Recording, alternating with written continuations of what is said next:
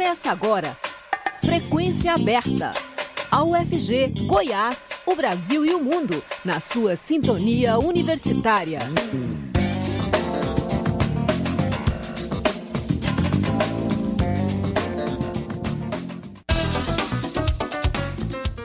Olá, boa tarde. 5 horas mais um minuto. Está começando Frequência Aberta.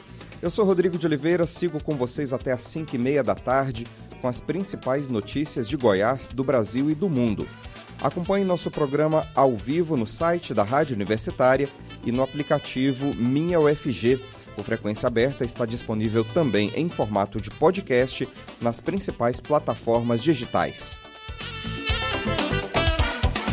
Uma auditoria do TCU, Tribunal de Contas da União, revelou indícios da ação de um cartel de empresas de pavimentação em fraudes a licitações da estatal Codevasf, que somam mais de um bilhão de reais no governo do presidente Jair Bolsonaro, candidato à reeleição pelo PL.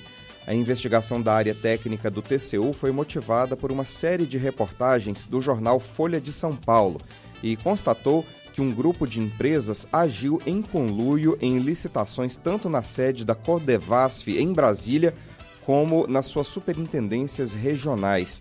O levantamento mostra que a construtora Engeforte é a principal beneficiada do suposto esquema, vencendo editais com indícios de fraude que somam quase 893 milhões de reais. A reportagem da Folha revelou que a empreiteira maranhense dominou as licitações da estatal em 2021 e, em parte delas, usou a empresa de fachada Dell, o que foi confirmado pelos técnicos do TCU. Para realizar o pente fino, o tribunal adotou como base um guia de combate a cartéis usado pelo CAD, o Conselho Administrativo de Defesa Econômica. Com isso, diz ter encontrado evidências de que as ações do cartel do asfalto envolveram propostas de fachada e combinação de rodízio entre as empresas. A auditoria apurou que houve expressivo aumento do volume licitado, tanto em lotes como em recursos, mas ao mesmo tempo ocorreu redução da concorrência e uma diminuição abrupta do desconto médio nas licitações entre 2019 e 2021 as situações mais graves foram detectadas no ano passado. Nas 50 licitações que venceu em 2021, a Ingeforte deu em média um desconto de apenas 1%, o que foge do padrão de mercados em que há competitividade normal. Considerando todas as licitações realizadas pela Codevasf desde o primeiro ano do atual governo, o desconto médio despencou de 24,5% para 5,32% em três anos. Mesmo admitindo a gravidade da situação, o ministro do TCU, relator do caso, Jorge Oliveira, contrariou o parecer da área técnica do tribunal e não suspendeu o início de novas obras ligadas às licitações sob suspeita. Oliveira chegou ao TCU por indicação de Bolsonaro, de quem é amigo. A Codevasf já é alvo de investigação da Polícia Federal, que diz ter encontrado indícios de corrupção na Superintendência do Maranhão, com pagamento de 250 mil reais a um gerente que foi alvo de operação no mês passado. Também há duas semanas, a Codevasf foi flagrada pela imprensa instalando cisternas às vésperas da eleição em residências marcadas com adesivos de propaganda do deputado federal Elmar Nascimento, líder do União Brasil na Câmara dos Deputados, após intermediação de um vereador aliado em Juazeiro, na Bahia. O ato, segundo especialistas, configura uma situação de compra de votos. Elmar foi responsável pela indicação do atual presidente da Codevasf, Marcelo Andrade Moreira Pinto, a Codevasf é vinculada ao Ministério do Desenvolvimento Regional, que, na maior parte do período investigado pelo TCU, era comandado por Rogério Marinho, do PL do Rio Grande do Norte. Neste mês, Marinho assumiu a coordenação de campanha de Bolsonaro no Rio Grande do Norte, após ser eleito senador pelo estado no último dia 2 de outubro é, as publicações da Folha de São Paulo sobre as manobras licitatórias da, Codes, da Codevasf, perdão, é a Codevasf, e também a participação de uma empresa de fachada nas concorrências vencidas pela Ingeforte chamaram a atenção da área técnica do TCU, que resolveu analisar todas as disputas realizadas pela Codevasf entre 2018 e 2021, somando cerca de 4 bilhões de reais. O trabalho foi realizado por duas, por duas áreas de fiscalização do TCU, a CEINFRA Operações e a CEINFRA Urbana que estudaram cada lance dado pelas empresas nas licitações e detalharam como foi a conduta combinada das firmas. As licitações de asfaltamento da Codevasf são feitas de maneira online e por meio de uma forma simplificada chamada pregão eletrônico. Os técnicos da corte apontaram que o esquema de conluio visto em 63 pregões da Codevasf, que totalizaram 1 bilhão e 130 milhões de reais, teve como objetivo viabilizar vitórias principalmente da Ingeforte. Ao todo, 35 empresas são consideradas suspeitas de participarem do cartel e compõem um grupo de risco na avaliação dos técnicos. O levantamento da corte ainda afirma que a atuação da construtora Dell, revelada pela Folha de São Paulo no mês de abril, servia para dar a aparência de que há concorrência nos editais.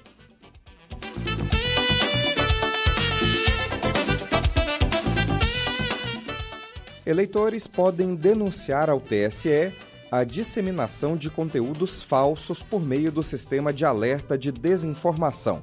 A ferramenta permite que os eleitores denunciem o recebimento de notícias falsas, descontextualizadas ou manipuladas sobre o processo eleitoral brasileiro. Mais informações com a repórter Beatriz Arcoverde. O Tribunal Superior Eleitoral informa que, se o eleitor receber alguma notícia falsa, ele pode denunciar pelo sistema de alerta de desinformação, criado pelo TSE e em funcionamento desde junho de 2022. Essa ferramenta permite que os cidadãos comuniquem à Justiça Eleitoral o recebimento de notícias falsas, descontextualizadas ou manipuladas sobre o processo eleitoral brasileiro. É possível também denunciar números de telefone com suspeita de disparo de mensagens em massa. As denúncias são repassadas às plataformas digitais parceiras do TSE, no programa de enfrentamento à desinformação, para avaliação se elas representam violações a seus termos de serviço. O objetivo é garantir a rápida contenção do impacto provocado pela disseminação desses conteúdos falsos na internet. Os relatos recebidos poderão ser encaminhados ainda ao Ministério Público Eleitoral e demais autoridades, que vão adotar medidas legais cabíveis. Com informações da Agência Brasil, Beatriz Arcoverde, da Rádio Agência Nacional.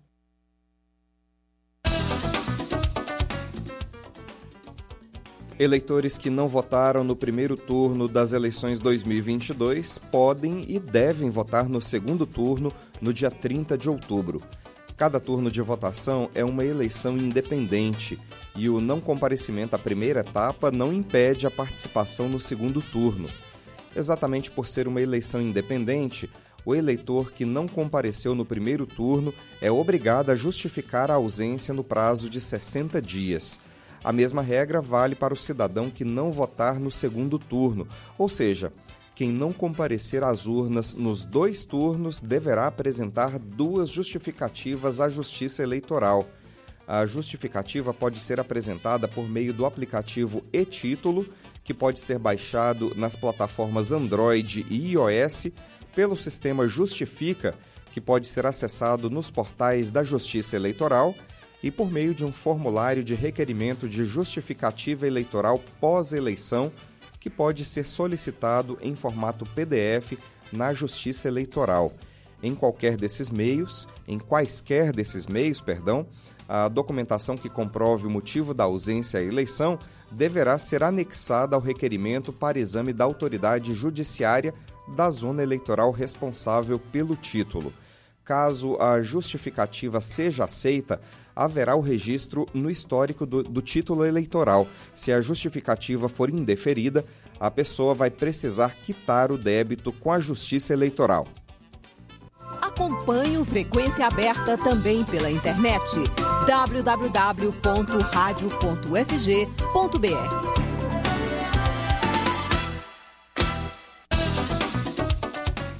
Projeto Tampatas recolhe tampinhas na UFG para castração de animais abandonados. A iniciativa independente tem 13 pontos de coleta de tampinhas plásticas em diversos pontos da UFG. A repórter estagiária Beatriz Miranda conversou com a coordenadora do projeto, Regínia Célia Lozada. Vamos ouvir. O projeto Tampatas agora tem 13 pontos de coleta de tampinhas plásticas em vários prédios da UFG. A iniciativa recolhe tampinhas para reciclagem e utiliza os recursos obtidos para a castração de animais abandonados. No campus Samambaia, os pontos de coleta estão no CIAR UFG, na Biblioteca Central, na lanchonete Delícias do Campus, no Sercomp, nas diretorias de compras e logísticas, na EMAC, na Faculdade de Ciências Sociais, no Labicom e na reitoria. Na Praça Universitária, os pontos de coleta estão na Biblioteca Seccional do Campus Colemar Natal e Silva, no IPTSP e no CIAS. Ainda há um ponto de coleta no Planetário da UFG. Além do objetivo principal, o projeto também planta uma árvore para cada animal castrado, em parceria com o coletivo Plantadores de Água. Para entender mais sobre o Tampatas, convidamos a coordenadora e idealizadora do projeto, Regina Célia Lozada. Regina, conta pra gente como surgiu a ideia de criar o Tampatas. A ideia de criar o Tampatas, ela surgiu de uma necessidade, sabe? Que eu sempre tive de de estar tá ajudando tanto a questão ambiental quanto a questão dos animais e foi uma forma que eu encontrei de ajudar na preservação do meio ambiente através da reciclagem e com os recursos ainda ajudar os animais em situação de rua que não tem ninguém por eles e que é uma forma que a gente tem de estar contribuindo com o fim do ciclo do abandono através da castração.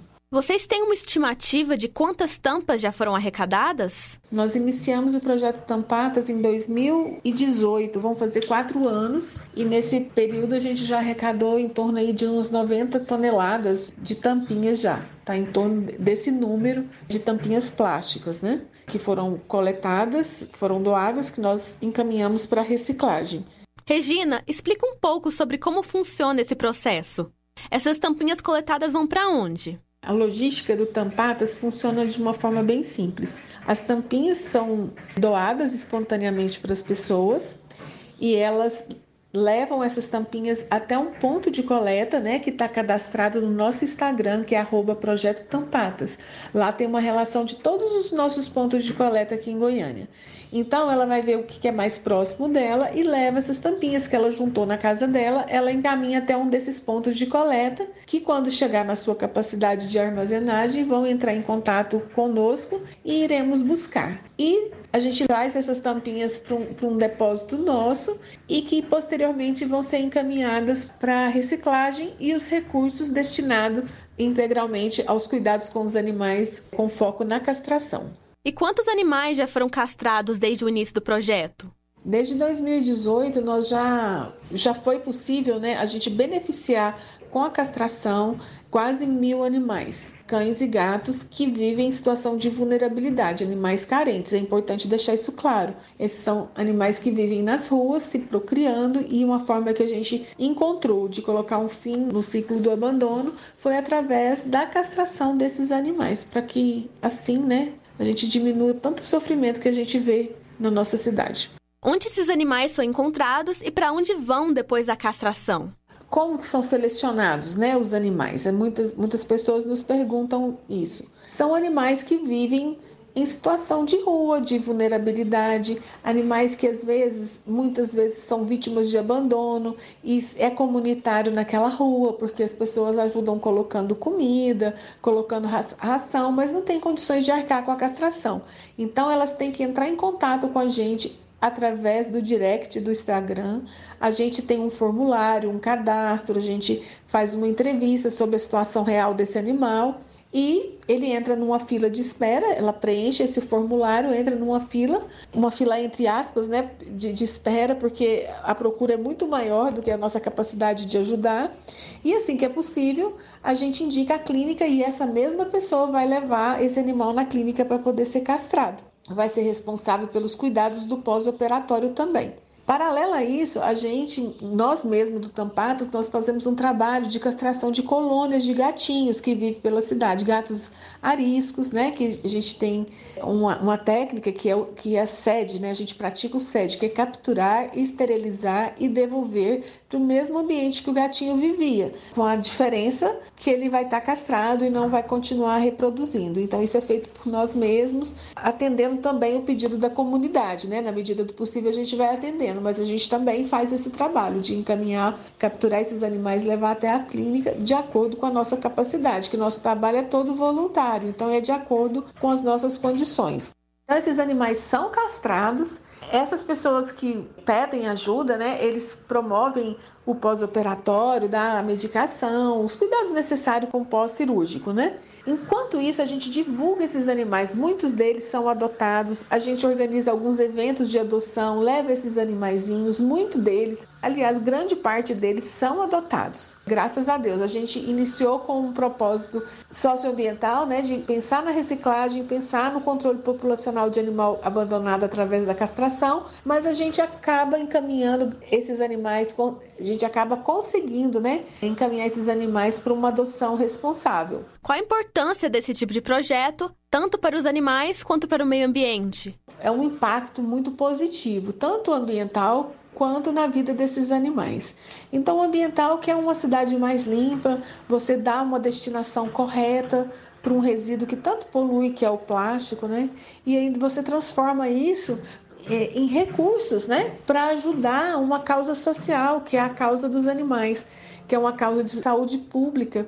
Esses animais vivem em situação de vulnerabilidade, se reproduzindo sem nenhuma assistência, e a forma que a gente encontrou foi essa: a gente vê na castração uma ação, uma atitude de compaixão pelos animais, é a forma que a gente tem de ajudá-los. Essa é a importância. A gente sabe também da importância dos benefícios que a castração traz para esse animal, além da reprodução, né, de evitar a, a reprodução desenfreada no ambiente ela também ela é benéfica para a saúde do animal, para o temperamento do animal, é uma questão de saúde única, né? Questão de zoonoses e tudo mais. E o lixo mal encaminhado, a gente sabe o que, que acontece. Um, um plástico aí no ambiente fica anos, né, poluindo, demora centenas de anos para poder se degradar.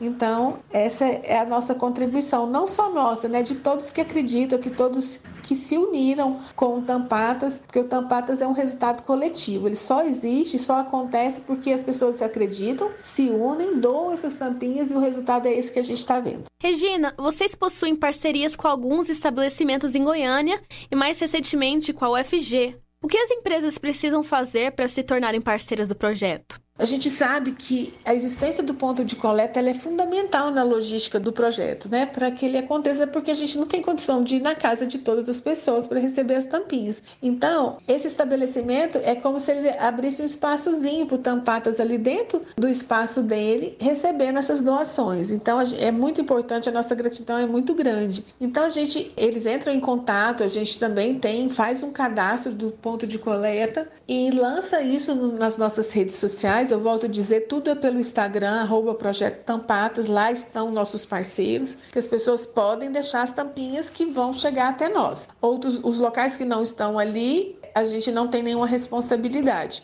E para nossa alegria foi assim muito importante, é uma honra ter o UFG como uma parceira, né? Como a universidade nos apoiando, né? Com essa preocupação socioambiental, preocupada tanto com o meio ambiente quanto com os nossos animais, porque eu sempre digo que os animais é responsabilidade de todos, né? Ele precisa da, da, nossa atenção, do nosso carinho e não custa nada, né? Uma tampinha que vai ser jogada às vezes de uma forma incorreta no lixo, ela pode contribuir para melhorar as condições de vida de um animal. Então é, é, é muito importante o parceiro e a UFG é uma gratidão enorme dela estar junto com a gente. As pessoas que querem né, entrar nessa corrente do bem é só entrar em contato com a gente via rede social. Eu conversei com a coordenadora do projeto Tampatas, Regina Célia Lozada. Beatriz Miranda para a Rádio Universitária. O Frequência Aberta volta já. Jornalismo com imparcialidade. Rádio Universitária. As vacinas contra a Covid-19 passaram por todas as etapas necessárias e cumprem critérios científicos rigorosos exigidos pelas mais diversas entidades mundiais de saúde. Bilhões de pessoas já foram vacinadas com segurança. Efeitos adversos graves são raros. Ainda assim, notícias falsas contra as vacinas continuam circulando em larga escala. Vacine-se e não ajude a propagar a desinformação. Covid-19. Proteja-se e proteja os outros. Uma parceria Rádio Senado. 60 gotas por minuto. 4 litros por dia. 129 litros por mês. Esse é o prejuízo que você tem com uma única torneira pingando.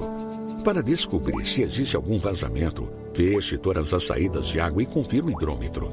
Se ele continuar rodando, procure um profissional qualificado para fazer o reparo. Sua conta diminui e o meio ambiente agradece. Economize água. Cada gota faz diferença. Ministério Público de Goiás. Estamos apresentando Frequência Aberta.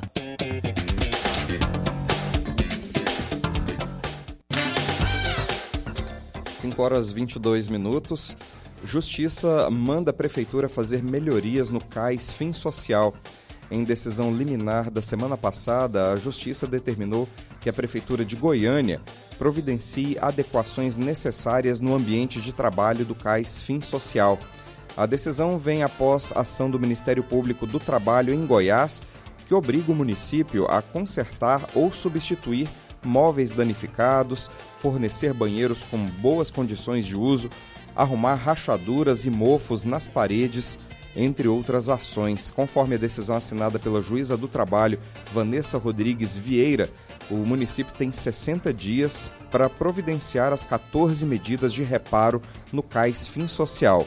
Ao final do prazo, a vigilância sanitária será oficiada para fazer uma nova vistoria na unidade, com o objetivo de apurar o cumprimento ou não dos reparos. Caso descumpra a decisão, o município poderá pagar multa de 10 mil reais por item não atendido. Em nota, a Secretaria Municipal de Saúde de Goiânia declarou que já licita a contratação de empresa especializada em prestação de serviços de manutenção, mas sem data para acontecer. Estão abertas as inscrições para participar do sorteio de vagas nos colégios militares de Goiás.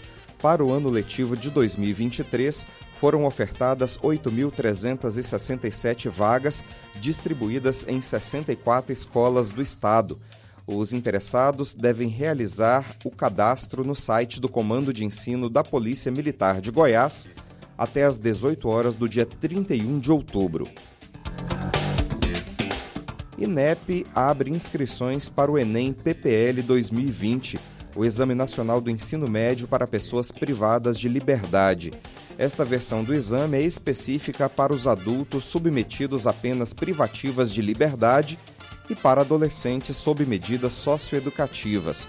As inscrições podem ser feitas até o dia 21 de outubro no site do INEP. As provas serão aplicadas nos dias 10 e 11 de janeiro de 2023. De acordo com o órgão, o Enem PPL tem o mesmo nível de dificuldade do Enem regular a única diferença está na aplicação que ocorre dentro de unidades prisionais e socioeducativas indicadas pelas unidades da federação. O exame é aplicado desde 2010 pelo INEP, em parceria com o Ministério da Justiça e Segurança Pública. Além de permitir o acesso ao ensino superior, o Enem PPL visa contribuir para elevar a escolaridade da população prisional brasileira. Em 2022, comemoramos 100 anos do rádio no Brasil. A EBC preparou um material que promete resgatar personalidades, programas e emissoras presentes na memória afetiva dos ouvintes de todo o país.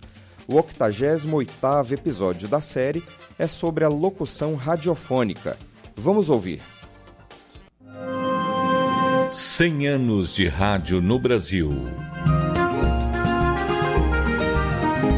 A Voz no Rádio. Eu Sou Assim, um programa de Mário Morel.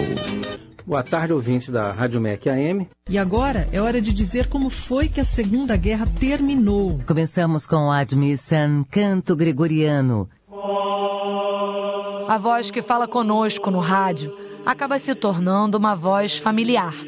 Ao longo dos anos, a locução radiofônica sofreu algumas transformações. Às 8 horas da manhã, primeiro horário do repórter Esso, esta saudação aos ouvintes deve ser feita com otimismo, voz clara e sem qualquer sinal de sono.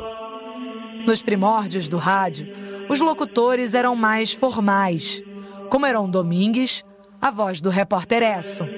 Eles modulavam sua emissão vocal de modo a parecerem mais graves, sérios e distantes. Olá, como estão todos? Que bom estar com vocês. Duas das vozes mais familiares do jornalismo brasileiro iniciaram suas carreiras no rádio: Cid Moreira e Sérgio Chapelin. O movimento estudantil ocorreu no mundo todo e em todo o ano, com aspectos de muita gravidade. Entre as vozes femininas, uma das precursoras foi a escritora, jornalista e radialista Edna Savagé. Não me afastei muito dos padrões que eu própria estabeleci. Outra grande diva da locução radiofônica, a saudosa Maravilha Rodrigues, foi mais uma voz feminina que conquistou o coração dos ouvintes. Com você, a ZYD 460, Jornal do Brasil FM Estéreo. Raquel Júnior, jornalista e apresentadora locutora da Rádio Nacional. Eu, pequena, eu gostava muito de rádio. Eu, como várias crianças da minha geração, eu ganhei aquele meu primeiro gradiente, é aquele radinho, né, que tinha um microfone. Então, eu brincava muito de fazer programas de rádio, me inspirando nas rádios que eu ouvia na minha cidade natal, que é Patos de Minas. Meu pai, ele gostava de declamar poesias, então ele ficava treinando dicção comigo. A, E, I, O, U, articulando bem as letras. Então, meu pai me ajudou muito nesse processo. Quando eu comecei com reportagem de rádio, eu também busquei essa ajuda especializada e consegui trabalhar um pouco mais, um pouco melhor ainda a dicção, na pronúncia. Raquel Ricardo, locutora da Rádio MEC. São 35 anos de rádio. Quem me inspirou a trabalhar no rádio foi a Selma Vieira, na Transamérica. Eu achava ótima a locução dela. Depois eu descobri que a minha praia não era rádio jovem, a minha praia era rádio adulto contemporânea. A minha comunicação, a minha locução era toda voltada para informação em relação às músicas, em relação às notícias, nunca brincar com o ouvinte. A locução radiofônica aborda assuntos variados, como música, política, economia, comportamento e esportes.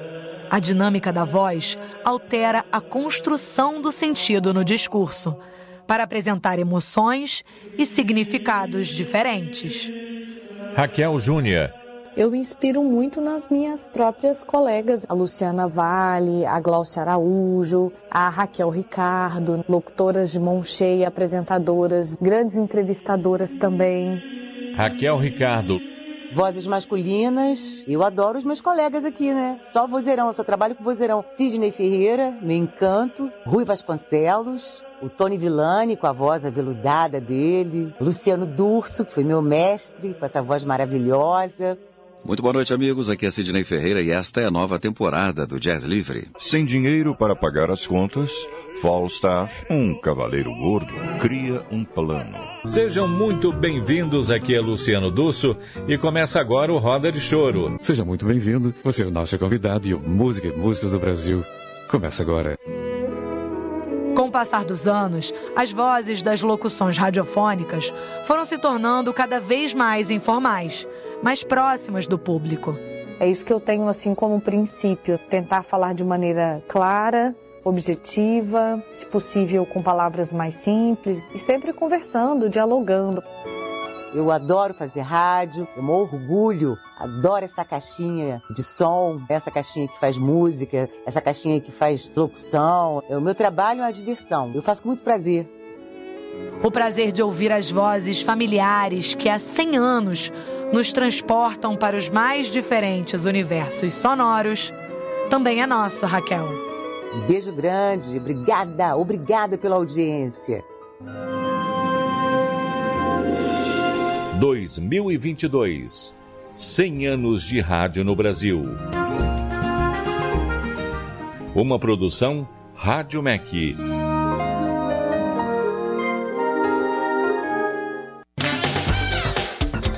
5 horas 31 minutos, o Frequência Aberta vai ficando por aqui. Produção do Departamento de Jornalismo da Rádio Universitária, com Sandro Alves e Murilo Cavalcante na técnica. Lembrando que em 2022 a Rádio Universitária completa 60 anos, difundindo música de qualidade e jornalismo independente. A todos uma boa tarde, muito obrigado pela audiência.